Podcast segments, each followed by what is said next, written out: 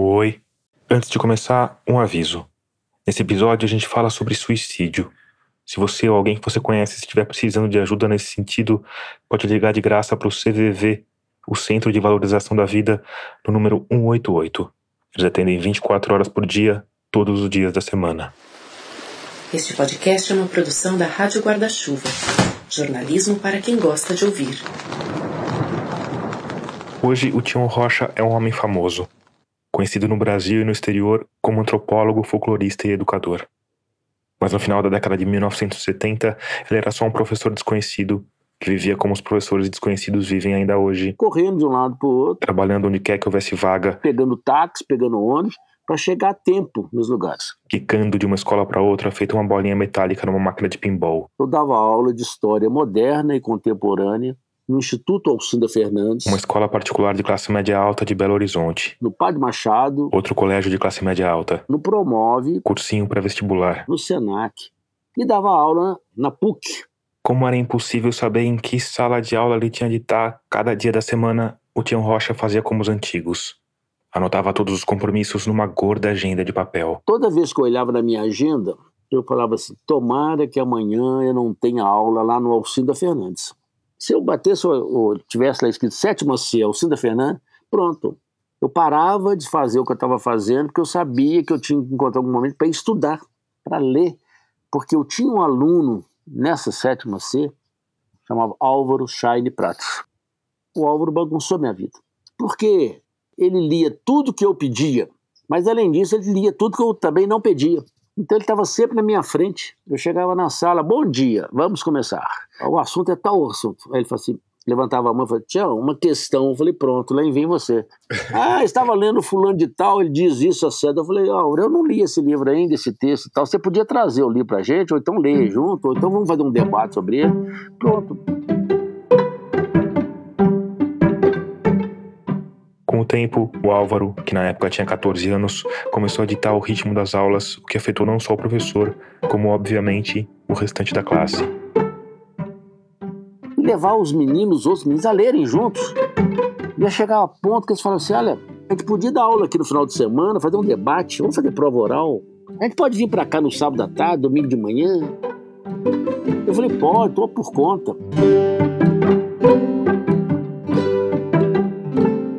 Eu não tinha nenhum gênio, não. Era um, um molecão. Brincava, jogava, corria atrás das meninas lá, namorador, fazia as graças dele. Aí um dia, Chego na escola, no Alcindo, para dar aula. tinha vários carros na porta, como se fosse a hora da entrada. Falei, ah, a aula já começou há muito tempo, o que esses carros estão fazendo aí? Assim que o Tião colocou os pés na escola, alguém já avisou que eles tinham um problema. Um problema sério. Falei, qual que é o problema? Foi o Álvaro. O que aconteceu com o Álvaro? O Álvaro morreu. Como morreu? Não morreu ontem. Como morreu ontem? Se anteontem eu estive com ele. Naquele primeiro momento, ninguém sabia, eu não queria falar no assunto. Então o Tião fez o que era possível de se fazer e foi com o restante dos professores e alunos pro velório do Álvaro. lá no Parque da Colina. E Chegando lá, um casal se aproximou de mim, falou: Senhor, o professor Tião Rocha? Eu falei: Sou eu. Nós somos os pais do Álvaro. O senhor era um personagem, uma pessoa íntima da nossa casa, sem a gente se conhecer, professor. O Álvaro falava o nome do senhor lá em casa todos os dias, porque o professor Tião Rocha é o cara. Eu tenho uma discussão com ele, nós estamos lendo um livro tal, ele debateu tal, tal, tal, tal. E o que, que aconteceu com o Álvaro? Esse professor o Álvaro se matou. Ele se jogou ontem do alto de um prédio. Eu falei, não é possível. Mas por quê? Aí a mãe falou assim, essa é a pergunta, professor. Por que, que o nosso filho se matou? E é isso que nós estamos querendo saber, responder. Procuramos em casa papel, bilhete, recado. né? O senhor é a nossa chance. Por que, que o nosso filho se matou? Falei, não sei. Como não sabe? Eu falei, não sei, desculpa. Ah, mas o senhor deveria saber. Eu falei, deveria, mas eu não sei. Desculpa. Ele Falou, bom, se o senhor não sabe e o senhor é a nossa última chance, nós vamos ficar sem saber. Aí pronto. Saíram para um lado, foram enterrar o Álvaro. E eu fui para o outro lado chorar, né? E chorar muito, muito, muito, muito. E pensar, né? Pensar muitas coisas. E uma das coisas era pensar o seguinte: o Álvaro deve ter me dito isso. Estou indo, hein? Eu vou pular. Eu vou sair fora dessa. Eu vou embora. E eu não percebia a piscadela, o sinal, entendeu? Foi tão tênue para mim que passou batido. Perdi.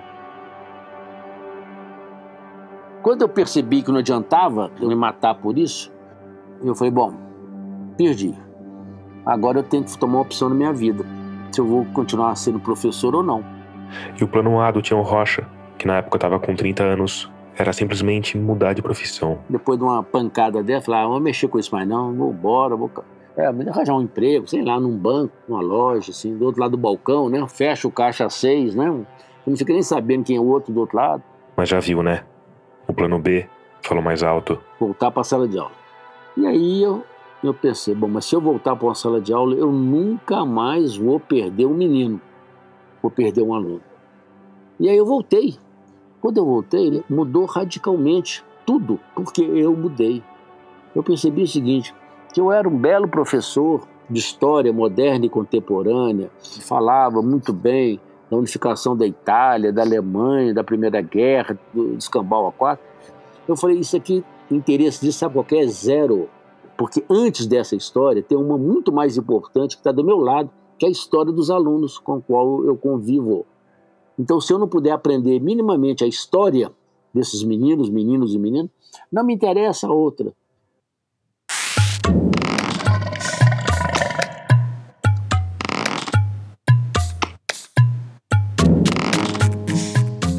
Eu sou Tomás Chiaverini e o episódio 94 de Escafandro já começou. Nele, a gente vai falar sobre o estranho costume que os humanos desenvolveram de manter suas crianças por anos a fio trancadas em pequenas salas, decorando informações que elas provavelmente nunca vão usar. A gente vai falar sobre educação escolar. Antes, eu preciso te falar sobre os benefícios de ser um ouvinte financiador da Rádio Escafandro. Você consegue escutar os episódios um dia antes, você tem direito a uma senha que te permite acessar algumas entrevistas completas no nosso site e você pode entrar na fila para gravar a ficha técnica de um episódio. Com valores mais altos, você tem direito a uma caneca customizada com o logotipo da Rádio Escafandro ou a um livro autografado.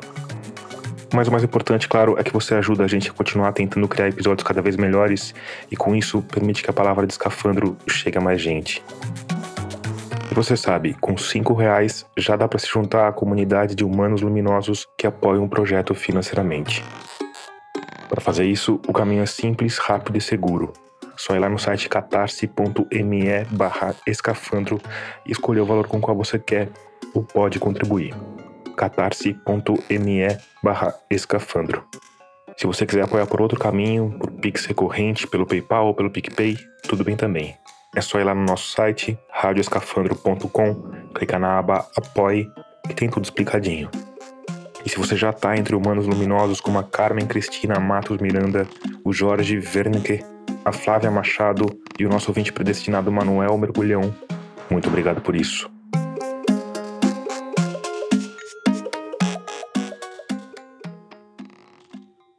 Depois de ver o melhor aluno tirar a própria vida sem explicação, o Tião Rocha mudou completamente o jeito que se colocava em sala de aula. Parei de ser um professor de um monte de aluno enfileirado, comecei a fazer roda.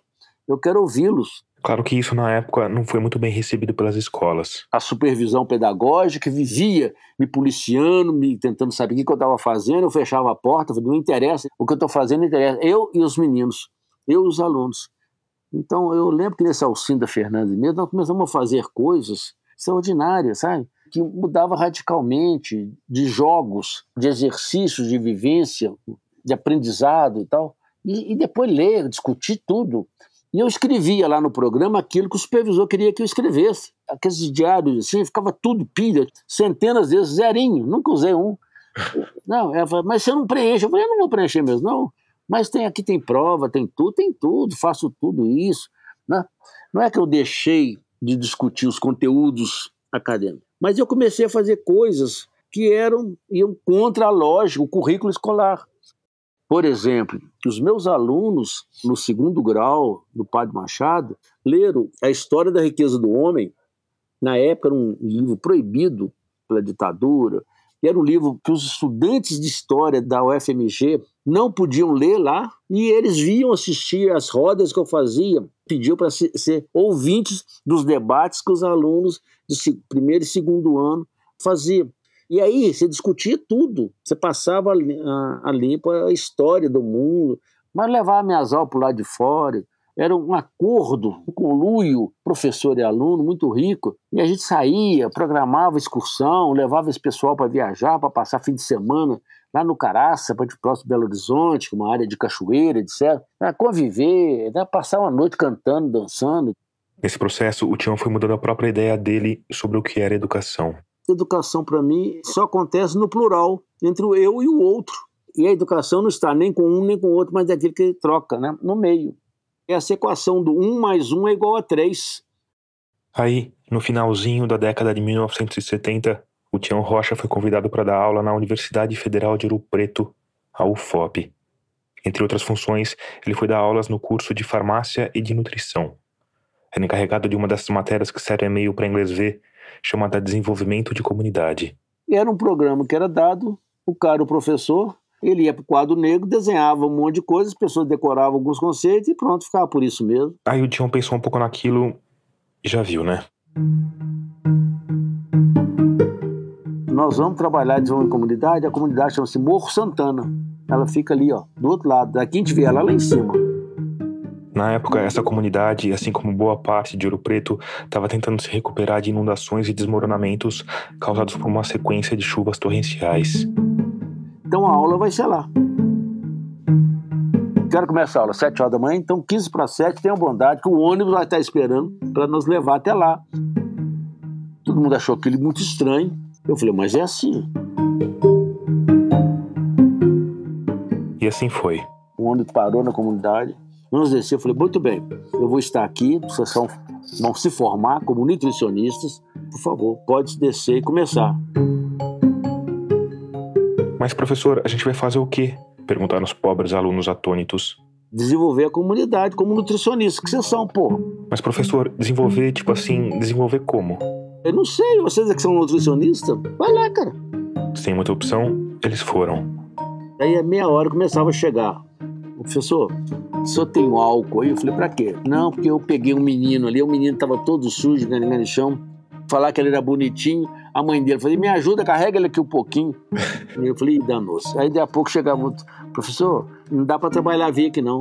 Por quê? Eu vou para um fala outra língua. Eu falei: qual língua? Ele fala português. Não. Eu fui perguntar qual é a dieta alimentar deles, o cara falou assim: não, a gente come muito aqui é macarrão e arroz. Ah, mas o senhor não come proteína? Não. Eu falei: o que é isso, meu filho? Eles não sabem o que é proteína, eles não sabem o que é isso. Né? Então não dá para conversar com eles. Bom, eu sei que uma hora estava todo mundo de volta. E em pouco tempo o impasse estava criado. Os alunos queriam voltar para a segurança séptica da sala de aula. O Tião fincou o pé que a aula seria ali mesmo, no morro. Fizeram um movimento, foram no departamento falar que eles não queriam aula, senão que eles não iam mais subir o morro. Eu falei, muito bem, se você não subir o morro, você não tem nota. Não tem nota, não forma, não forma, vão ficar todos aqui presos. Não tem problema, não. O resultado? A diretoria da faculdade chamou o Tião Rocha para se explicar. Eu falei, não, eu tô querendo levá-los para a comunidade. Depois de muita discussão, o Tião convenceu os chefes de que nenhum aluno seria maltratado no processo e que aquilo seria bom não só para a comunidade, mas para a faculdade também. E aí, esquetaram. E os alunos perceberam que tinham que ir. Aí eles falaram assim: bom, já que eles não sabem conversar a nossa língua, vamos aprender a língua deles. Ah, o que, que tem lá no bar? Ah, lá tem um lixo, tem um esgoto. Falei, por que, que vocês falam sobre isso? Ah, então vamos organizar para isso. Como é que a gente pode fazer? Eu falei, atrai as pessoas. O que, que eles gostam lá? Ah, eles gostam muito lá de música, não sei o quê, futebol. Eu falei, ah, eu tenho um filme aqui do Garrincha, filmezinho rápido, 20 minutos. Ah, vamos passar esse filme? Eu falei, ótimo. Eles assistem, depois a gente põe o tema do esgoto, do lixo e tal, tal, tal. Ah, ele podia fazer um abaixo-assinado. Então eles foram todos preparados. E chegamos lá na, na escola, saindo gente pelo ladrão. Passaram o filme do Garrincha todo mundo adorou, né? Depois do filme, eles fizeram a proposta de fazer um abaixo assinado para levar na prefeitura para ver se resolviam a questão do esgoto a céu aberto. Levantou um velhinho e falou: assim, moço, tem um abaixo assinado aqui que deve ter uns 12 anos. Tem uns quatro que já morreram que assinaram. Ainda vale? Eles convenceram o povo a assinar. E mais do que isso, convenceram todo mundo a ir pessoalmente na Câmara Municipal para levar o abaixo assinado. Aí alguém falou: ah, não, na Câmara a gente não pode não, porque lá eles prendem a gente. Aí os caras falaram: não prende, prende, não prende. No fim, eles resolveram ir, mas tomando as devidas providências. Estabeleceu que ia as mulheres com as crianças pequenas no colo. Os maridos iam ficar do outro lado da praça. Porque se fosse prender, eles iam ter dó de prender mulher com criança. E assim foi. As mulheres entraram, os vereadores nunca tinham recebido ninguém assim, fizeram festa, ofereceram cafezinho, aguinha, colo pro menino, é, aquela coisa toda. E aí no final, o presidente resolveu abrir a palavra para dar uma palavra para os visitantes a mulher foi lá e desceu o cacete. Né? Não, porque lá no nosso morro é assim, assim, falta isso, falta assim, falta assim, falta assim. Os vereadores, claro, prometeram que iam resolver a questão o quanto antes. Nós vamos falar com o prefeito, pode deixar, obrigado pela visita. Eles desceram, os maridos estavam do outro lado da praça, reuniram e falaram assim: olha, ninguém bateu na gente, demos um cafezinho, deram água, foram muito legal. Mas prometeram que vão lá. Então, se eles não aparecerem lá essa semana, na segunda-feira a gente volta. Aí, ninguém fez nada. E na segunda seguinte, lá estavam os alunos com o povo do bairro. E na segunda seguinte também. Na terceira ou quarta vez que eles foram para a reunião da Câmara, os vereadores fugiam deles. Claro que não tinha nem cafezinho nem água mais, né? Obviamente. A essa altura, os vereadores acharam mais fácil reclamar com o prefeito do que resolver o problema. O prefeito, por sua vez, achou mais fácil reclamar com o reitor. E o reitor achou mais fácil reclamar com o Tião Rocha. O reitor ficou puto, me chamou. O que, que o senhor está fazendo? Eu falei, não estou fazendo nada, estou dando aula de né, desenvolvimento comunitário com os alunos, é isso. Ele falou, mas nunca houve isso. Eu falei, é verdade, pela primeira vez na história da centenária escola de Minas, os alunos e estudantes colocaram uma faixa na frente do restaurante alusivo à comunidade e não falando dos interesses próprios, de greve, de luta, de reivindicação dele. E ele falou assim, mas você não tem que fazer isso. Eu falei, ah, então você tem que tirar essa matéria do currículo. Diante da insistência, a prefeitura finalmente capitulou e mandou o secretário de obras subir o morro. Os meninos e estudantes iam junto. E finalmente resolveu o problema do esgoto a céu aberto. Resultado: um desses meninos acabou ir morando para lá, acabou virando vereador de lá. O Morro Santana virou uma coisa digna. Só que isso mexeu com a escola como um todo. Os estudantes da escola de Minas que foram aprender com a comunidade como fazer bioconstrução e aí eles criaram no departamento um curso de habitação popular. Mas se por um lado os avanços eram claros, por outro, tinha dor de cabeça constante do sistema de ensino estabelecido que esperneava cada mudança. Os conflitos eram permanentes e eles iam denunciar para o reitor, o reitor me chamava. Tinha você briga demais da conta, você está incomodando demais o povo. Numa dessas, o Tião se cansou. Falei, pois é, que eu já estou preparando a minha saída. A resposta do reitor não podia ser mais surpreendente eu queria que você assumisse, fosse o meu pró-reitor de extensão. Diante de toda aquela apoquentação cotidiana, o Tião falou: Olha só, eu não sei se eu quero isso para mim, não. Você vai querer sim, porque é um pedido meu. E aproveita o seguinte: tem uma reunião lá com o secretário de Educação para discutir a crise do sistema público de ensino. E eu quero que você vá nos representar. O Tião, pego no contrapé, acabou topando em Natal reunião. E eu tô lá escutando a prosa. Que girava em torno dos problemas enfrentados pelas universidades brasileiras. Mas lá pelas tantas, eu levantei minha mãozinha lá no meio e falei assim: existe uma escola nesse país que nunca teve esse problema que vocês estão mencionando aqui. Nem de evasão, nem de repetência, nem de crise, de bullying, nada. Você fala, qual que é essa escola? Eu falei, escola de samba. Aí a assessora do, do secretário falou, professor, isso aqui é uma reunião séria. O senhor vem com essa piada de mau gosto. Eu falei, não tem piada não, meu senhor, eu tô falando sério. O senhor já viu o problema na escola de samba? Evasão, bomba, repetência? Ela falou, quer dizer, então o senhor acha que a nossa escola pública deveria ser que nem aquela bagunça que é uma escola de samba? Eu falei, ah, não. Tô vendo que o senhor não entende nada de escola de samba, né? Escola de samba não tem bagunça, pelo contrário. Ela ficou mais brava aí, tá? Quer dizer, então, o senhor acha que o seu Joãozinho 30 tinha que estar aqui no lugar do secretário de Educação? Eu falei, não, senhora, não falei isso não. Mas que eu acho que o seu Joãozinho 30 podia ser o reitor da Universidade Brasileira, isso podia. Porque é o cara que juntou uma comunidade, criou uma escola de samba que cuida de uma cidade que é Nilópolis. E aí foi tamanha a confusão que a reunião teve de ser encerrada. O Tião Rocha agradeceu, virou as costas e foi para casa. Eu contei para minha mulher na época, e falei, contei essa história, você é louca. Eu falei assim, agora eu tô esperando o reitor. O reitor estava em Brasília e justamente por isso tinha mandado o Tião no lugar dele. E eles ligaram pro reitor lá em Brasília. O cara voltou pra, de Brasília no mesmo dia. Chegou quase uma hora da manhã lá em Ouro Preto e ligou para mim, lá para cá. Preciso de uma conversa com o senhor já. Falei, é agora. Ouro Preto, cidade pequena, eu morava perto. Falei com a minha mulher, ó, se eu não voltar, você vai lá depois que um dos dois vai estar no chão lá. Um mata um, outro mata o outro, não sei.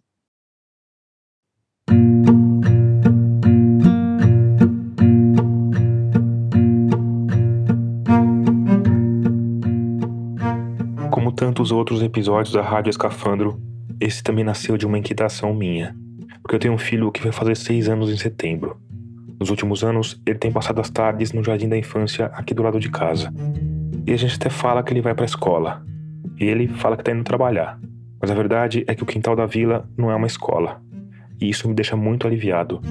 Ele vai lá, socializa com as outras crianças, desenha, canta, come o lanche, toma sol e na prática tem duas aulas semanais fixas: uma de capoeira, outra de musicalização. Ou seja, ele vai lá ser criança. E o que ele realmente aprende é que existe vida longe da mãe e que conviver com outros humanos, ainda que não seja sempre ideal, às vezes é necessário e outras vezes pode ser até prazeroso. Mas como eu disse, o meu filho vai fazer seis anos em setembro. Isso quer dizer que no ano que vem tudo vai mudar na vida dele. Ele vai ser obrigado a entrar num sistema formal de ensino. Ele não vai mais para a escola para brincar vai se sentar numa cadeira diante de uma autoridade materializada na forma de um professor e vai aprender letras e números e fatos do passado e tantas coisas que não tenho certeza que gostaria que ele aprendesse ou que ele gastasse tempo aprendendo. E olha só, eu sou jornalista. Eu vivo a dor e a delícia de mergulhar em um assunto novo a cada 15 dias. Às vezes eu penso que se soubesse que essa seria minha profissão, teria prestado mais atenção em todas as aulas do colégio. O jornalista, você sabe, ele idealmente tem de ser um mar de conhecimento com um centímetro de profundidade. Então, no fim, eu até usei mais coisa que aprendi na escola do que eu achei que ia usar na época que estava aprendendo essas coisas. Mas ainda assim, eu fico pensando em quanto do que eu aprendi na escola foi realmente útil para minha vida. Você já pensou sobre isso? Quanto do que você aprendeu na escola foi realmente útil para sua vida? Em outras palavras, será que o meu filho precisa mesmo saber fazer uma equação molecular? Ou saber a diferença entre uma rocha ígnea ou uma rocha magmática? Será que esse formato, em que a gente tenta enfiar o máximo de informação possível na cabeça das nossas crianças para o caso de algum dia elas precisarem, é mesmo o melhor formato? Será que não tem um caminho alternativo? E se tem um caminho alternativo, quem vai escolher esse caminho? Como ter certeza que daqui a nove anos o meu filho não vai sentar numa mesa de bar na minha frente e me perguntar por que eu não coloquei ele num colégio tradicional que ensinasse equações moleculares como nenhum outro e que garantisse um vestibular tranquilo para a faculdade de medicina? Vai saber. E aí, com tudo isso ricocheteando na cabeça, como de costume, eu mandei uma mensagem para o grupo com o pessoal da Rádio Guarda-Chuva, que tem me dado apoio na produção e na edição dos episódios de Escafandro. Expliquei que estava pensando num programa para questionar os nossos modelos de educação. Talvez falar também sobre o impacto que a reforma do ensino médio tem ou vai ter sobre essa questão. Aí a Ana Carolina Maciel me respondeu falando sobre uma escola. EE, professora Adelaide Rosa Fernandes Machado de Souza. E eu conheço essa escola por dois motivos. Primeiro, é porque é uma escola muito antiga. E teve uma época que ela saiu até no UOL como uma escola péssima, com a pior pontuação do Enem, é, com problemas de evasão, de drogas e de prostituição. Eu posso até procurar essa reportagem. A Ana me mandou uma matéria que foi escrita pelo Tiago Amâncio e na verdade saiu na Folha de São Paulo, não no UOL. O texto, publicado em 13 de dezembro de 2017, traz depoimentos de vários professores, sendo que a maior parte deles não quis se identificar. Eles falaram que davam mais conselho do que aula, que faltava tudo, que tinham de levar papel higiênico de casa, que tinha estudante dizendo que ganhava R$ 1.300 vendendo droga lá dentro e que só 6% dos alunos tinha desempenho satisfatório em português e matemática. Mas a beleza da coisa toda é que isso foi há quase seis anos e Ana Carolina me contou que as coisas mudaram radicalmente no Adelaide Rosa desde aquela época. Porque o segundo motivo de ela ter me falado do Adelaide Rosa é que ela estudou lá e viu a própria vida mudar por causa daquela escola. Então, numa tarde fria e chuvosa de junho, eu dirigi quase duas horas até o extremo sul da cidade de São Paulo Encontrei a Ana no portão da escola e minutos depois a gente estava sentado na frente de um homem chamado Antônio Teixeira. O meu nome é Antônio Teixeira, eu sou diretor de escola aqui da Escola Adelaide Rosa. O Antônio é formado em TI, tem licenciatura em matemática, em artes, pós-graduação em gestão escolar e começou a carreira como professor de matemática há 23 anos. Ele é diretor há 12 anos e assumiu o Adelaide Rosa em 2017, no auge da crise. Tinha muita lavaga, eu tinha problema de droga, eu tinha problema com evasão de alunos. Eu mesmo percebi que a escola estava morrendo. O Antônio lembra bem que nessa época ele estava voltando para a Zona Sul, vindo do centro onde tinha participado de um curso de formação, quando o telefone dele tocou. Era a assessoria de imprensa do Estado, dizendo que ele precisava atender um repórter da Folha de São Paulo. O objetivo da entrevista explicar por que o Adelaide Rosa era a escola paulista com pior desempenho no Exame Nacional do Ensino Médio. Eu tive que parar num bolsão da Avenida Brasil para falar com o repórter, por celular. E aí ele me fez alguns questionamentos. Por que, que a escola era a pior, a pior escola da Zona Sul na, na questão do IDEB? Por que, que é, tinha droga na escola? Então ele fez várias indagações. Né? Isso me marcou. E isso me motivou a, a seguir, pôr a mão na massa. O Antônio tinha um trunfo na manga ou talvez uma última carta. É que logo que ele assumiu, no começo do segundo semestre, a escola tinha recebido uma proposta do Estado para se tornar uma escola de tempo integral. O Antônio lembra que teve cinco minutos para se decidir. Pus rapidamente os prós e contras, que como eu estava já com os dados da escola e tendo a, a ciência que a escola estava morrendo, eu pensei, é uma oportunidade que eu não posso perder. Há algum tempo existe um esforço do poder público para aumentar as vagas em tempo integral. A meta do governo federal é que até o ano que vem, metade das escolas públicas mantenha os alunos lá dentro por pelo menos 7 horas diárias ou 35 horas semanais. Mas na época em que o Antônio assumiu Adelaide, a iniciativa não estava sendo vista com bons olhos por alunos e professores. O pessoal não tinha muito conhecimento, então eles achavam que escola de tempo integral era a pior coisa que podia existir. Por trás dessa visão, principalmente entre os professores, tem uma questão, vamos dizer, de origem material é que, pela lei, um professor pode acumular dois cargos, um de 40 horas, um de até 20 horas. Mas isso tende a acontecer em dois turnos diferentes, o que é impossível em escolas de tempo integral que tem um único turno. De qualquer forma, o Antônio Teixeira não tinha muita opção. A escola dele comportava 1.500 alunos em três turnos, mas na época estava só com 800. O noturno era o maior problema. Com baixa demanda, dificilmente teria algum futuro. E para além dessa consciência de que qualquer coisa seria melhor do que a situação que ele tinha encontrado, o Antônio também tinha acabado de passar no concurso para diretor. Nesse processo, ele tinha sido obrigado a estudar a tal proposta de educação em tempo integral, que no fim, na verdade, não parecia uma ideia nada má. Eu achei que aquilo seria poderia ser o divisor de águas da escola, também pela proposta pedagógica. Quando eu pedi para ele me falar sobre afinal o que era essa tal proposta, além é claro do aumento do tempo na escola, o diretor do Adelaide citou quatro pontos mais genéricos o acolhimento, que vale tanto para professores quanto para alunos, a corresponsabilidade, o protagonismo dos alunos e uma maior liberdade para que cada escola escolha o seu caminho. A gente estuda a proposta e a gente traz para a nossa realidade. A gente conversou também com uma aluna do período integral que falou um pouco dessa realidade. Quando a gente fala como funciona o ensino integral, as pessoas não acreditam. Catarina Vasconcelos. Hoje ela tem 19 anos e está no primeiro ano de faculdade ele tem um sistema de acolhimento nos primeiros dias de aula de todo aluno e professor também, que é basicamente para você entender como funciona a escola, tirar suas dúvidas de uma forma geral. Ninguém né? tem aula. Ninguém tem aula. A gente faz várias brincadeiras, a gente preenche alguns papeizinhos, por exemplo, quais são seus sonhos, qual o seu objetivo no Adelaide, de onde você veio. No último dia de acolhimento, a gente tem uma culminância, que é apresentações. E aí cada sala se apresenta, apresenta as coisas que fizeram ali durante os dias de acolhimento e todo mundo se conhece. A Catarina também falou um pouco sobre as aulas que ela teve no ensino integral. É uma escola de ensino integral, ela tem matérias extracurriculares que não temos em uma escola de ensino regular. A gente tem projeto de vida. Hoje em dia está implantado o projeto de vida em ensino regular, mas ela veio do ensino integral. É uma matéria para você traçar a sua vida se você quiser. Se você não quiser, para você achar um rumo para ela, ou pelo menos tentar. A gente tem orientação de estudos com coisas básicas. Como eu faço para fazer um currículo, como funciona uma redação. Normalmente, essa matéria traz uma dificuldade que os alunos mesmo apresentam. Professor, eu quero aprender a fazer isso. O professor vai pegar uma aula de orientação de estudos e ele vai te ensinar alguma coisa sobre a vida de uma forma geral. Por fim, a Catarina Vasconcelos me falou de uma matéria chamada Clube. É uma matéria que é ministrada pelo aluno que quer ser o presidente de clube, no caso. São voluntários, sem a supervisão de um professor.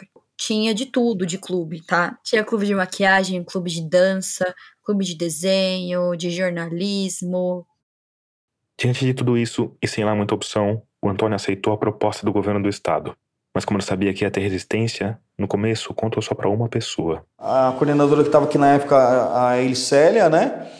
Então a gente começou a se aprofundar no conhecimento Aí, em meados do segundo semestre de 2017, tive que conversar com todos os professores, falar a proposta. Depois eu tive que falar com toda a comunidade, coloquei a comunidade inteira aqui dentro. E depois eu fiz a reunião de conselho de escola. Em 2018 eles começaram. Os três turnos do Adelaide Rosa se transformaram num único turno, das sete da manhã às quatro da tarde. Além disso, a escola passou a ser só de ensino médio e os alunos do fundamental e alguns professores foram remanejados para as escolas vizinhas. E aí a gente começou. O primeiro ano foi, foi complexo. Complexo, para não dizer dramático. Por causa da, da, das condições sociais, alguns precisam trabalhar, outros querem fazer curso. Então eu comecei a perder aluno. A escola funcionava em três turnos e passou a funcionar em um único e deixou de ter as classes do ensino fundamental. Além disso, boa parte dos alunos do ensino médio simplesmente debandou quando o período escolar foi estendido. E a... Achou que a escola fosse fechar nessa época? Eu tive receio.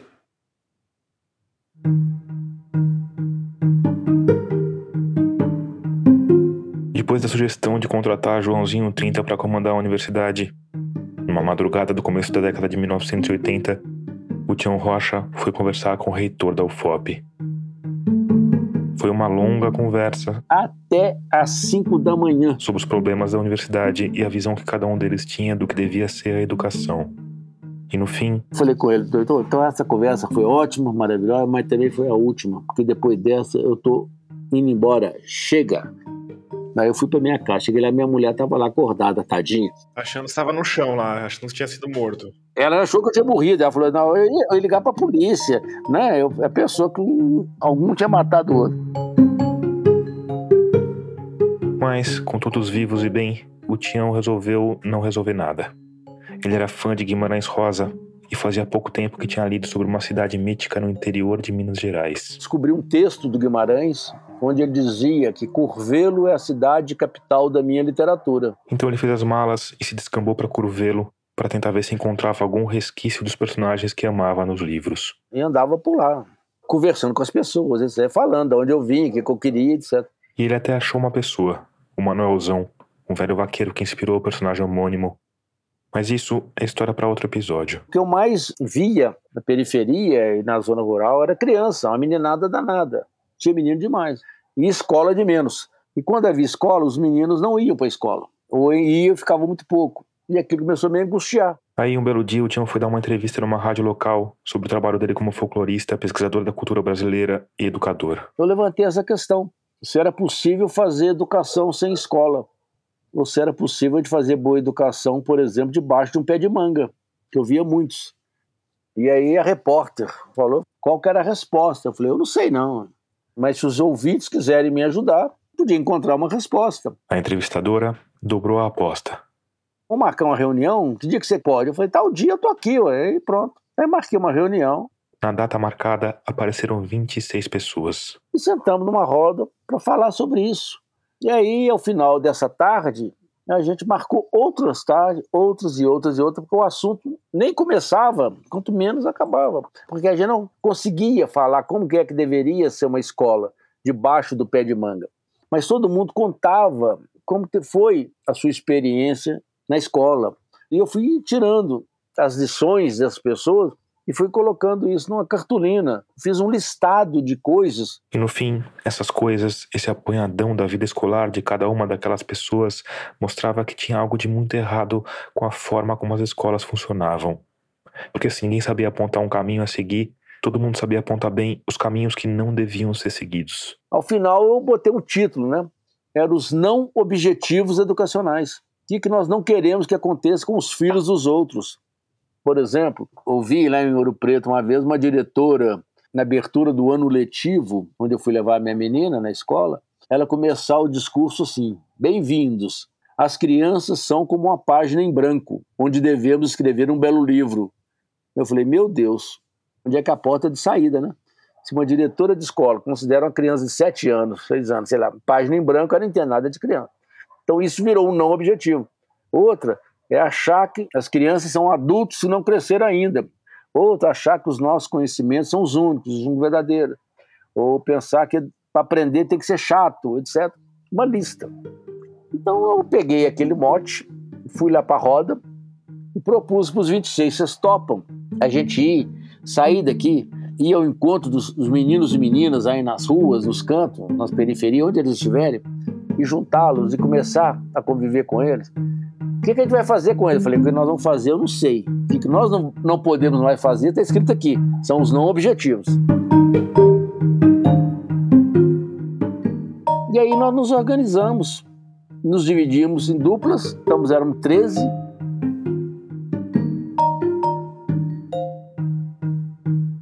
Em 1984, essa iniciativa foi formalizada com a criação da ONG CPCD, Centro Popular de Cultura e Desenvolvimento. Mas antes, eles começaram identificando lugares de Curvelo que fossem estratégicos em termos de circulação infantil. Um pé de manga, a outra ali é uma barraquinha de São Geraldo, ali tem uma pracinha, ali tem um campo de futebol, entendeu? Essa meninada nós juntamos e combinamos com eles, fazer uma roda, essa roda vai ser a nossa escola. Então a gente foi estabelecendo uma rotina, saía passando nas casas, primeiro chamou, foram nas casas, convidaram as pessoas, perguntava se os meninos estavam na escola ou não, se queria ir, ninguém era obrigado, pagava nada, não sei o que, tinha que estar lá naquele horário. E aí, juntando esses meninos, pronto, meninos e meninas. E ali começava a fazer atividade. E depois, no final da tarde, ia devolvendo esses meninos para suas casas. E tinha meninos de várias idades, podia vir quem quisesse. Os educadores chegavam numa roda e, e faziam uma proposta assim: meninada, o que é que vocês gostariam de estudar e de aprender? As rodas que o Tião organizava não tinham o objetivo de substituir a escola. Elas funcionavam no contraturno. Crianças que iam à escola de manhã iam nas rodas à tarde e vice-versa. Mas numa cidade onde a educação formal era claramente insuficiente, eles acabavam naturalmente assumindo algumas funções que seriam da escola. Algumas funções, vamos dizer, importantes. Tinha roda para tudo. Por exemplo, os pais reclamavam muito. Você não pediu nem lápis nem caderno. Eu falei, nem vou pedir tão cedo. Mas como é que o menino vai aprender a ler e escrever? Eu falei, mas ele já sabe. Como já sabe? Vai lá para você ver. Aí o pai ia lá, botava o menino para riscar o chão lá, fazer os desenhos que ele sabia, tinha feito, ou, ou contar uma história, entendeu? Eu falei, isso é leitura do mundo, isso é escrito do mundo. Aí, de a pouco, falei, ah, os meninos estão sujando a roupa demais, tinha que botar uniforme. Falei, ah, não, uniforme não. Uniforme quem usa isso é soldado, aqui não precisa, vem com a roupa que tem. Ah, não, mas tem que ter sol, vai ficar com a mulher mole. Eu falei, então não é, é ter chapéu, né? Aí, menino, vamos fazer uma roda. Quem sabe fazer chapéu? Vamos aprender a fazer chapéu. Eu queria, naquele momento, trazer para a discussão, primeiro, que toda e qualquer criança aprende, mas todas elas aprendem no tempo e no ritmo delas. Essa é a questão. Então, se você quer pensar no modelo ela vai ter o um modelo onde todas vão aprender, portanto o ritmo é das crianças, dos alunos, ou vai ser do ritmo do sistema. Se for o ritmo do sistema, grande parte não vai aprender, porque o ritmo do sistema não é o ritmo das crianças e dos jovens. A outra questão que a gente aprendeu, que essa questão de evasão, é quando a criança ela percebe que aquilo ali não tem nada a ver com aquilo, aquilo ali não, a faz melhor, não a faz mais feliz, não anuncia para ela um mundo que ela acredita possível, vai sempre da terceirização de algo que é sempre um relógio do fracasso.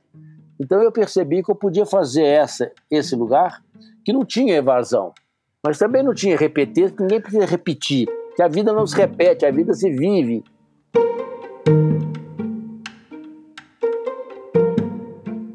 Existia um objetivo desses encontros nesse momento, Tião? Tinha os não objetivos. O resto é lucro. O que vai surgir daqui eu não sei.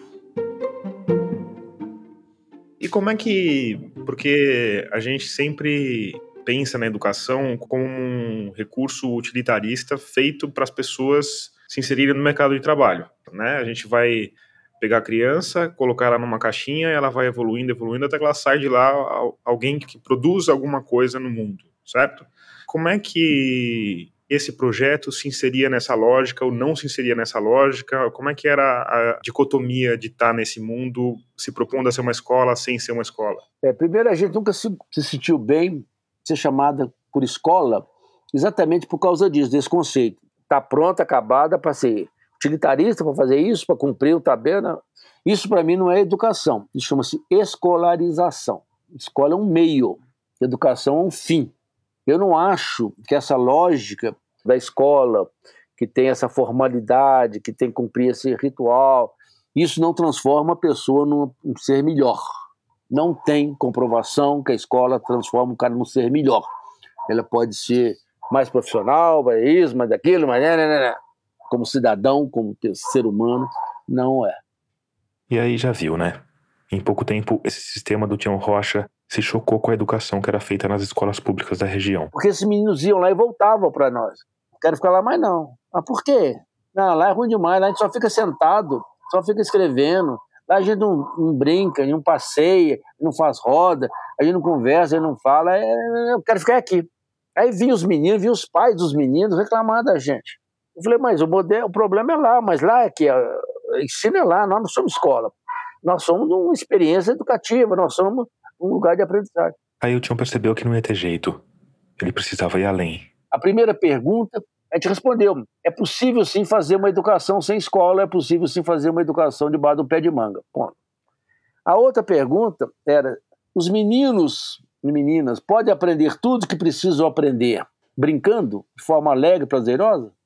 Ou a escola tem que ser isso? O serviço militar obrigatório aos sete anos.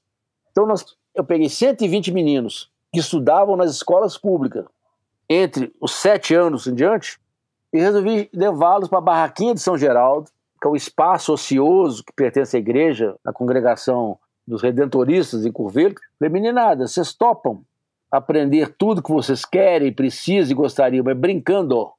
Eles falaram, queremos, topamos. Claro, que a pergunta é óbvia, né? Aí um gaiato falou, falou assim, ô tia, onde é que estão os brinquedos? Eu falei, não tenho. Falou, como é que a gente brinca sem brinquedo? Eu falei, essa é a primeira questão. Vamos fazer uma aposta? No dia em que nós não conseguirmos mais inventar os próprios brinquedos, eu começo a comprá-los. Topam? Eles toparam. Pronto. Eu formei, tinha formado um pequeno grupo de educadores, que era a turma que tinha vindo da experiência anterior, e outros que foram sendo formados para ser educadores, para trabalhar com esses meninos. Os que estudavam de manhã ia para lá à tarde, os que estudavam de tarde ia para lá de manhã, e nós criamos o projeto Ser Criança, a Educação pelo Brinquedo. O melhor exemplo desse sistema talvez seja a damática. Tinha um menino que era muito bom em damas, mas não sabia fazer as quatro operações. A solução foi criar e construir do zero um jogo que misturava damas e matemática. As peças improvisadas com tampinhas de refrigerante. Aprendemos tudo a pedagogia da roda, começava na roda, terminava na roda, e ali os grupos se dividiam de acordo com os seus interesses sua faixa etária e seus interesses, ou assuntos que fossem de interesse, comuns, né? Para trabalhar numa horta, vai trabalhar num jogo, vai trabalhar, sei lá. Esse projeto, que era uma versão estendida e aprimorada do primeiro, que era mais abertamente voltado para disciplinas da educação formal, existe ainda hoje e se chama Ser Criança. Começou em Curvelo, ganhou o primeiro prêmio Itaú Unicef há vinte e tantos anos, como a melhor contribuição para a educação pública brasileira, virou referência. Mas se por um lado as coisas caminhavam bem, por outro, o Tião Rocha ainda tinha um desafio para enfrentar. E aí, a minha questão continua sendo a escola. Claro. Porque vocês não conseguiram criar um sistema que não seja o sistema da escola, certo? Tem, ele tem que andar junto com a escola. Foi o jeito que a gente conseguiu entrar nas escolas, sem ameaçar como um todo. Porque a vontade é o seguinte: é mudar tudo, é derrubar as paredes, é tirar as salas de aula, é transformar numa roda, é mudar essa lógica, eu sei que é muito difícil, porque as pessoas têm muito medo disso, porque isso tá, traz um certo poder. Você fica lá do alto falando, achando que você ensina, o outro só aprende. Essa lógica do modelo que continua se reproduzindo. Tá, mas existe um caminho para resolver isso? Existe se houver vontade política das escolas, dos formuladores de políticas educacionais. Se eles têm esse compromisso, tem jeito. é possível você fazer isso. Aqui, o Tião não tá falando da boca para fora. Porque em meados da década de 1980, ele foi convidado para assumir a Secretaria de Educação de uma cidadezinha ainda mais ao norte do estado de Minas, Araçuaí. A prefeita da cidade, Caracacá, Cacá é Maria do Carmo Ferreira da Silva. Na época, ela era prefeita pelo Partido dos Trabalhadores. me procurou falou: Tião, meu secretário vai viajar, vai mudar e tal. Você não quer ser secretário, não, de educação? Eu falei: Você está convidando quem? Ela falou: Por quê? Eu falei: Depende da convite, você vai ter a resposta. Falou: que Eu estou te convidando a você. Eu falei: Não, eu não quero, não. Qual que é a outra alternativa? Você convida o CPCD. Então vou convidar o CPCD. Aí o Tião levou a proposta para os educadores que trabalhavam para ele. E fez isso com a sutileza de um elefante numa loja de cristais. Nós temos duas alternativas: ou assumir ou sumir daqui. Porque a gente fica falando em influenciar, ajudar o sistema público. Agora eu tenho uma oportunidade de assumir a Secretaria Municipal de Educação de Araçuaí.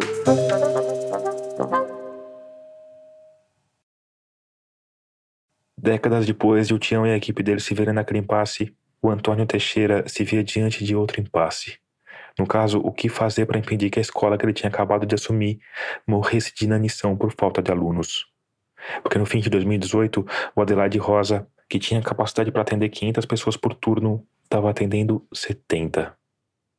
E aí, quando as coisas pareciam perdidas, a solução apareceu. A fanfarra. Uma fanfarra. A gente teve a, a sorte, a oportunidade de ter uma aluna que tinha sido regente, a nossa aluna Catarina. Uma das aulas que eu estava tendo na Adelaide, Pois é, a escola em que a Catarina Vasconcelos conheceu a educação integral foi, claro, o Adelaide Rosa. a gente foi orientado a fazer uma redação falando sobre a gente, né? E nessa redação eu mencionei o meu conhecimento sobre a fanfarra. E aí o professor, que também era vice-diretor, leu a redação e falou: Peraí, Me chamou e falou: Olha, eu li que você tem conhecimento com a fanfarra e a gente tem aqui os instrumentos e temos também as roupas. Tinha um mínimo de roupa, um mínimo de material. ele tinha acabado de achar uma sala apinhada de instrumentos semi-enferrujados e roupas semi-emboloradas, porque no passado não muito distante, o Adelaide Rosa tinha tido uma fanfarra. E ele abriu a sala e eu fiquei apaixonada. Falei: Isso aqui é maravilhoso, você devia fazer uma fanfarra. O diretor falou: Eu? Eu não entendo nada de fanfarra, mas se você quiser, boa sorte.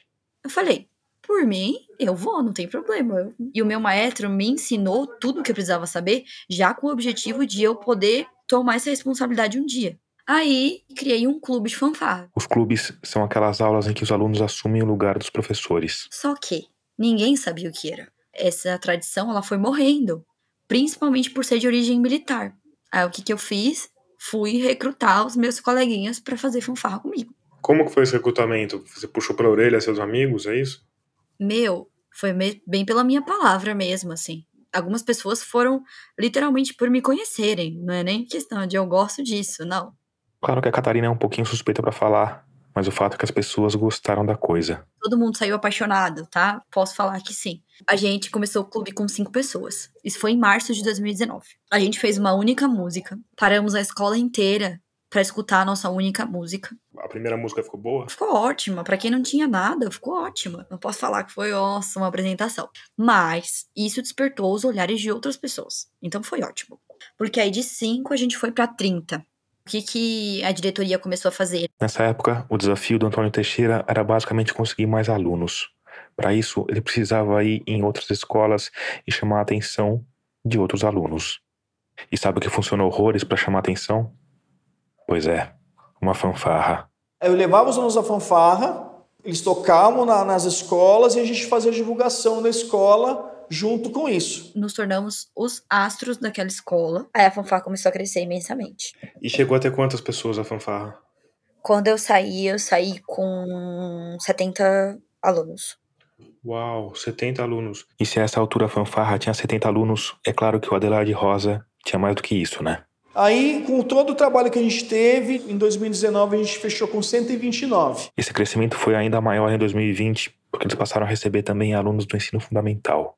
E aí, quando eu consegui trazer o fundamental de volta para a escola, do sexto ao nono, de 120, 179 que se formaram em 2019, eu consegui 340. Vocês lembram? Sim, eu tenho aquela lembrança de quando a Rede Globo veio aqui. Ao contrário da reportagem de três anos antes, aquela era para falar dos pontos positivos da escola. Algo que a comunidade do Grajaú já tinha percebido. Tinha uma fila faz na secretaria para colocar as crianças aqui? Hoje tem 500. Tem 500. Hoje eu tenho 15 salas. Eu tenho uma fila de espera de 102 alunos.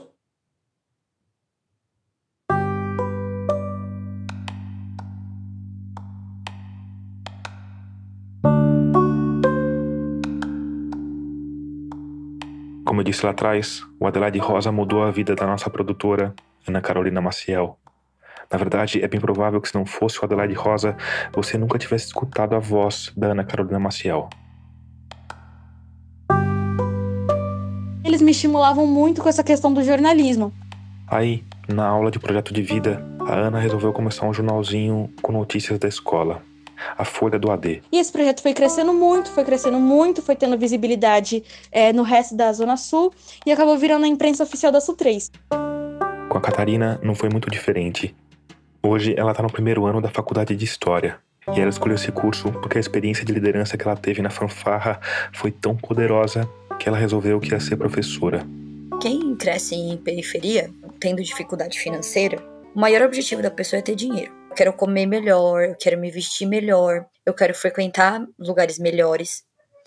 E quando a gente fala de dinheiro, a gente sabe que professores não são bem pagos. Mas ainda assim, Quando eu tive essa experiência com a fanfarra, era impossível negar para eu mesma que eu não queria ser professora. Porque eu estava fazendo isso, partilhando o meu conhecimento com outras pessoas. Isso me fazia muito bem. E aí, sabendo que a Catarina tomou essa decisão, sabendo que ela tem pensado sobre educação e sobre como a Adelaide Rosa mudou a vida dela, eu pedi para ela me falar um pouco mais sobre aquela experiência. Por que, para além da fanfarra, aquilo foi tão transformador? Todos os professores que eu tive a oportunidade de assistir uma aula dentro da Adelaide Rosa eram professores que faziam parte do modelo de ensino integral. Porque, sendo bem sincera, não é todo professor que vai se adaptar diretamente com o ensino. Ele pode se adaptar, mas ele vai passar por uma transformação. Eu vi isso. Criei um relacionamento muito bom com um dos professores que compõe o corpo docente ainda da Adelaide Rosa, um professor de matemática.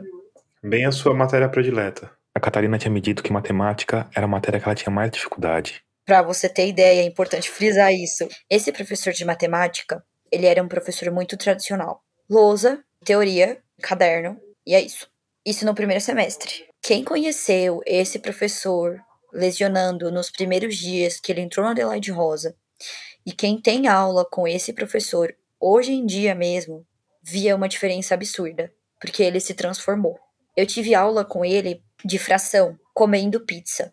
Ele falou: tragam os ingredientes, a gente vai abrir a cozinha e a gente vai fazer pizza e vamos aprender fração. O Osiris, em específico, foi um professor que eu vi uma transformação. Quer dizer, o que o que você está me falando é que é um sistema que funciona tão bem que os professores acabam se adaptando e se tornando professores melhores. Sim, Porque a gente tem uma visão, é, talvez romântica, que é o oposto. O professor vai lá e faz a escola acontecer, apesar do sistema público, que é uma porcaria, não sei o quê. Tem alguns professores heróicos que vão lá e fazem a coisa, coisa acontecer. O que você está me falando é o contrário, quer dizer, o negócio funciona tão bem que o professor entra naquele sistema e acaba melhorando a qualidade do próprio ensino. eu acredito que seja uma força das duas partes também. Por exemplo, existe um sistema, existe, mas esse sistema ele foi pilado pelos professores. Diante disso, uma pergunta se impõe. Se está dando certo no ensino de tempo integral, por que não replicar isso mesmo para as escolas convencionais? A rede estadual de São Paulo é muito grande. Hoje fazemos parte de 5 mil escolas. Então, para você colocar uma política dessa, demanda tempo.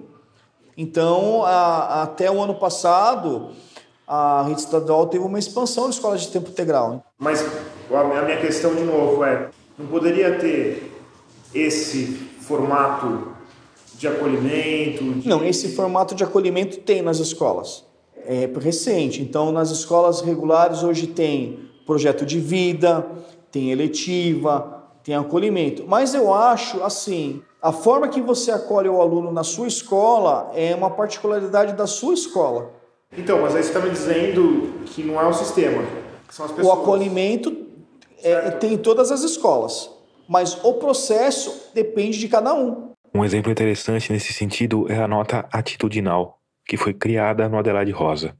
todos os alunos são avaliados por todos os professores no quesito atitude, como eles se portam em sala de aula e na escola. No fim, é feita uma média da avaliação de cada professor e essa média é usada para compor a nota de todas as disciplinas. Quer dizer, existe um capital humano que está fazendo esse sistema funcionar, certo? Sim. Existem escolas que têm esse mesmo sistema que não funcionam tão bem. Eu não, não, não tenho propriedade para falar, por exemplo, da escola vizinha porque eu não acompanho lá. E claro, porque não fica bem para um funcionário público de carreira falar mal dos coleguinhas.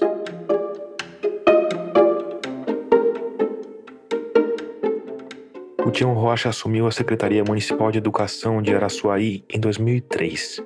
E no primeiro dia, ele recebeu um balanço do Sistema Mineiro de Avaliação de Educação, o CIMAV. Lá dizia o seguinte: dos meninos que passaram oito anos nas escolas, só 3,3% conseguiram o grau de suficiência. 96,7% eram insuficientes depois de oito anos de escola, sendo que 60% no estado crítico. Se houvesse um estatuto da criança e do adolescente que funcionasse, ele ia mandar prender todo mundo que está na linha, nessa cadeia de reprodução do fracasso educacional das crianças, ia ser preso. Da diretora até o ministro da Educação, presidente da República, todo mundo desejou descumprir a Constituição e produzir uma massa falida. Então, é isso que eu estou pegando. É essa encrenca.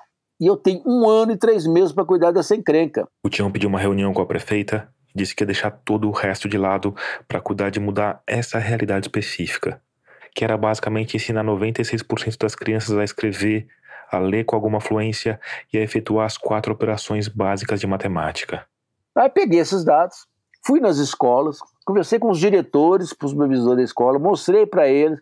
Eu falei, moçada, o que, que nós vamos fazer para tirar esse menino desse lugar? Ela falou, eu já fiz a minha parte. Não aprenderam porque não quiseram. Eu falei, então vocês dão licença, porque agora eu sou secretário de educação. Então, eu vou passar por cima. Eu vou atrás desses meninos.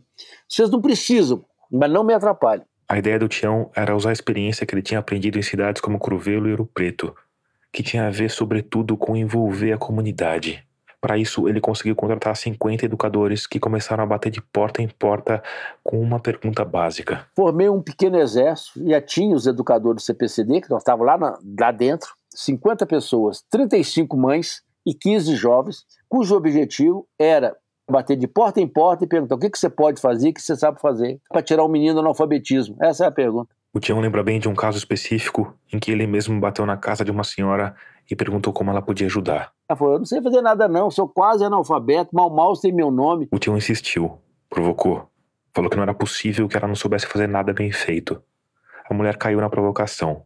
Falou: Bom. A única coisa que eu faço bem feito é biscoito. Que biscoito? Biscoito de goma, ela respondeu. Como é que faz biscoito de goma, minha senhora? Ela enumerou todos os ingredientes e deu o passo a passo da receita.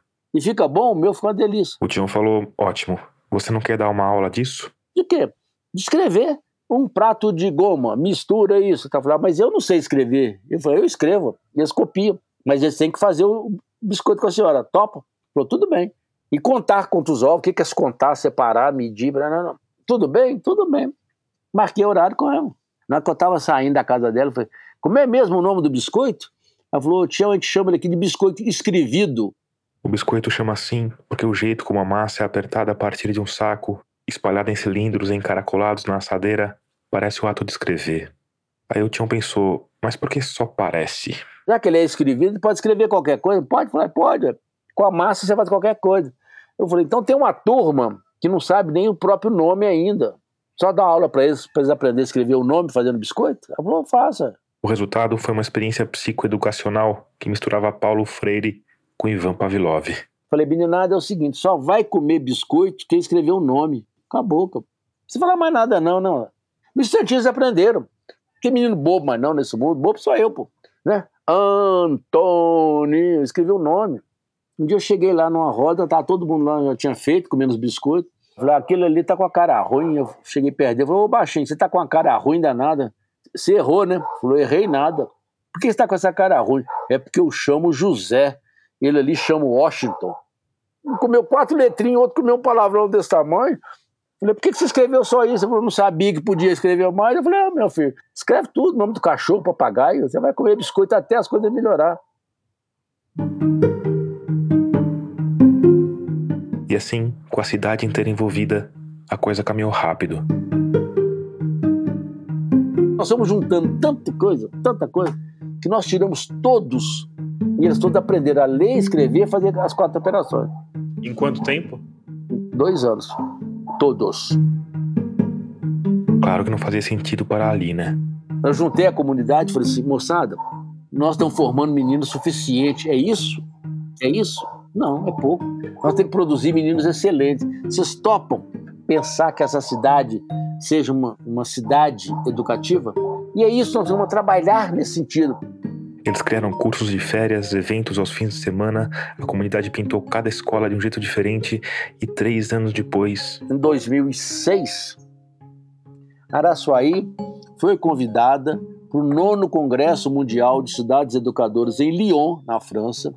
Nós estávamos entre as dez cidades educadoras premiadas e entre as quatro mais inovadoras. As mudanças implementadas por você continuam em vigor? Não. Mudou a prefeitura, rompeu, ameaçou. O outro prefeito que chegou era o oposto da anterior. Ele falou comigo: você, não, você está proibido de entrar nas escolas.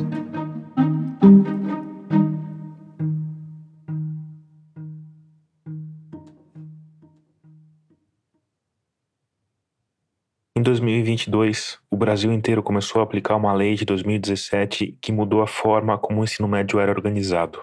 Uma das mudanças foi para aumentar o tempo dos alunos na escola, o que numa sociedade em que a maior parte das mães e pais tem de trabalhar o dia todo para subsistir e não tem com quem deixar as crianças, tende a ser uma boa. A outra foi flexibilizar o currículo das escolas, dando mais liberdade para os alunos escolherem o que querem estudar. A ideia era fazer isso por meio dos itinerários formativos.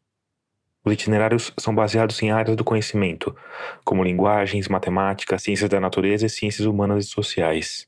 Em tese, os itinerários oferecem diferentes opções, como que trilhas e aprofundamento em áreas específicas, além de disciplinas letivas e formação técnica e profissional. E se em teoria a coisa parece bonita, na prática é difícil achar alguém que tenha achado a reforma realmente boa. Durante a apuração desse episódio, a gente conversou com vários professores e alunos que não quiseram se identificar e todos eles foram críticos aos itinerários.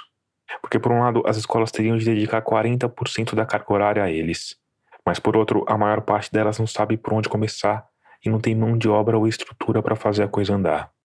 Aí Ana Carolina Maciel, que conhece praticamente todo mundo do Adelaide Rosa, saiu perguntando a torto e a direito sobre os impactos dos itinerários, especificamente na escola em que ela estudou. E pelo que ela apurou, esse impacto já está acontecendo e o que ele mostra é que, por mais bem intencionados que sejam os humanos, tudo pode ser arruinado por uma política desastrosa. A Adelaide tinha uma política antigamente que era assim: eram salas ambiente. Cada sala era de um professor. Então tinha uma sala só de história, tinha uma sala só de biologia, uma sala só de química.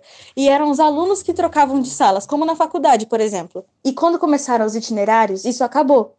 Hoje em dia é um sistema certinho de cadeiras e fileiras. Toda essa, essa magia de questão de educação do futuro não tem mais. Ainda que a Adelaide Rosa seja pioneira em muitas coisas aqui no Grajaú, lembrando a periferia mais populosa de São Paulo, se perdeu muita coisa com relação a essa implementação dos itinerários da reforma do ensino médio. Tião Rocha, outro problema é que a reforma foca na formação técnica e profissional e deixa disciplinas mais reflexivas de lado o que parece um contrassenso no mundo que os técnicos estão rapidamente sendo substituídos por processos de automação e inteligências artificiais. Um horror, né? É a negação de toda a questão ligada ao social, ao filosófico, ao sociológico, à cidadania, essa coisa. E essa lógica de produção tecnológica, do cara apto no mercado, para pobre, coisa de pobre. Você tem que fazer curso lá de mecânica, costureira, artesanato, essas coisas, ensinar essas coisas de empreendedorismo, que é coisa para pobre, continuar pobre, que não são transformadoras, não são emancipadoras, não são coisa nenhuma. Eu perguntei dos itinerários para Antônio Teixeira. E quando eu fiz isso, eu não esperava uma crítica direta. Na verdade, eu não esperava nenhuma resposta, porque ele já tinha me dito que não tinha autorização da secretaria para falar sobre o assunto. E justamente por isso, a resposta dele mostrou o tamanho do problema. Porque em vez de dizer que a reforma era uma boa, ou de repetir que não tinha autorização para falar sobre o tema, ele escolheu outro caminho. O de garantir que o Adelaide Rosa vai seguir sendo uma boa escola, apesar dos itinerários. Você acha que os itinerários vão atrapalhar a vida de vocês aqui? Meu ponto de vista, não. Para mim ter um itinerário formativo, eu vou ter que ter a formação geral básica, que está na, na matriz curricular. Então eu tenho todas as disciplinas ali com uma menor carga horária, porque tenho que privilegiar os itinerários. Hoje você, o aluno ele tem que ter é, é, sentido no seu estudo. Não adianta o, cara chegar e, e escolher é, estudar matemática, física e português. A gente tem que saber quais são as potencialidades do aluno. O aluno ele escolhendo o, o seu itinerário, vamos supor, a, a Ana, ela partiu para o jornalismo. Então, em hipótese nenhuma, a área de matemática, assim, entre aspas, faria sentido para ela, é mais a área de humanas. O que eu acho que tem que mudar são as abordagens, como o lidar dentro da escola e as políticas. Como assim? Explica melhor. Se eu for prestar USP, então a USP tem que partir das premissas dos itinerários também do conteúdo programático que está ali. Eu não posso ter uma, uma escola flexível com os itinerários como um vestibular que seja conteudista. Agora eu vou te perguntar como educador, assim, como alguém que convive muito com adolescentes, porque a gente já vê aos 18 anos, é tão cedo, não é? 17, 18 anos escolher uma carreira. Sim. E aí quando você coloca o itinerário, você, você adianta isso dois anos. Sim. Não é um problema isso? É um problema, eu concordo com você que é um problema, mas se a escola, numa escola de tempo integral, a gente trabalha com eles a disciplina projeto de vida desde o sexto ano. Então, se você trabalhar e consolidar esse projeto de vida até o nono ano, ele tem alguma maturidade de, fazer seu, escolher seu caminho no ensino médio.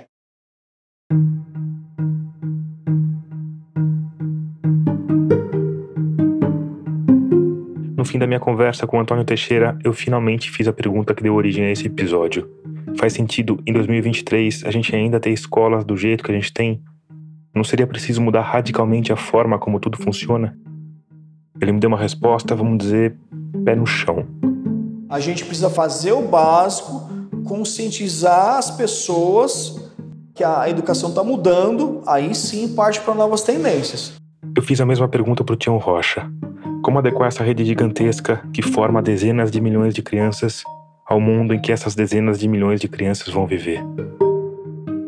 Eu acho que se a gente olhar para o que está posto, ele não suporta reforma. Ou você reconstrói, ou você reproduz. E aqui é importante dizer que essa crítica vale tanto para a rede pública quanto para a rede privada. Se uma é aparelho ideológico do Estado, outra é aparelho ideológico do mercado. Né? Ele determina, impõe o que, que é, que tem que estudar, etc, etc. Aí depois, na que você vê lá na frente, vem lá os ajustados todos e tal. Mas ao mesmo tempo, como não podia deixar de ser, ele acredita que é possível mudar. E quando eu fiz a mesma pergunta que fiz para Catarina e para Antônio sobre a diferença estar no sistema ou nas pessoas, ele não teve muita dúvida em escolher um lado. Se cada professor, na sua sala de aula, ele assumir para si a autonomia e o compromisso seguinte, eu não vou perder nenhum menino desse que estiver comigo. Né? Não perco um. Esses caras vão ser transformadores.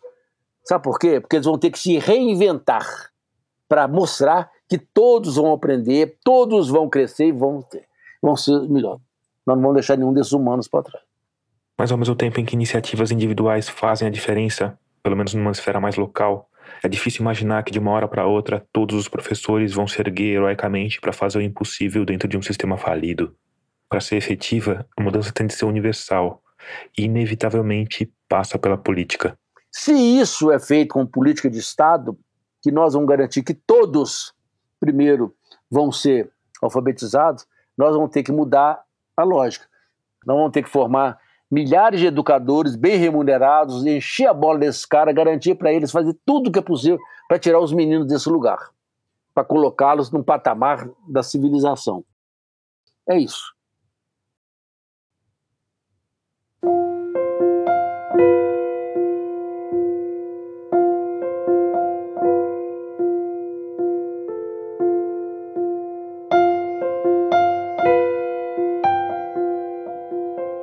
Antes de terminar, eu quero te falar da Rádio Guarda-Chuva, nossa rede de podcasts feitos por jornalistas. Hoje a rede conta com 10 podcasts regulares sobre os mais diversos assuntos. O melhor jeito de conhecer todos eles é seguir a Rádio Guarda-Chuva no Instagram na arroba guarda-chuva-pod. Mas hoje eu queria te convidar a conhecer o Sessão Cine Garimpo. São episódios curtinhos, em geral de uns 15 minutos, em que a Suzana Vidigal fala sobre séries e filmes do cinema, da TV e das plataformas de streaming. Então procura aí pelo Sessão Cine Garimpo no seu aplicativo de áudio preferido. Escuta, que você não vai se arrepender. Termina aqui o episódio 94 de Escafandro. Obrigado por escutar e até o próximo mergulho. Oi, aqui é Francismara Pagnoncelli, eu tô falando de Barueri, São Paulo. Esse episódio contou com produção de Ana Carolina Maciel e teve apoio de edição do Matheus Marcolino. A mixagem de som foi feita pelo Vitor Coroa. A trilha sonora tema é do Paulo Gama. O design das capas dos aplicativos e do site foi criado pela Cláudia Furnari. A direção, o roteiro e a edição são do Tomás Chiaverini.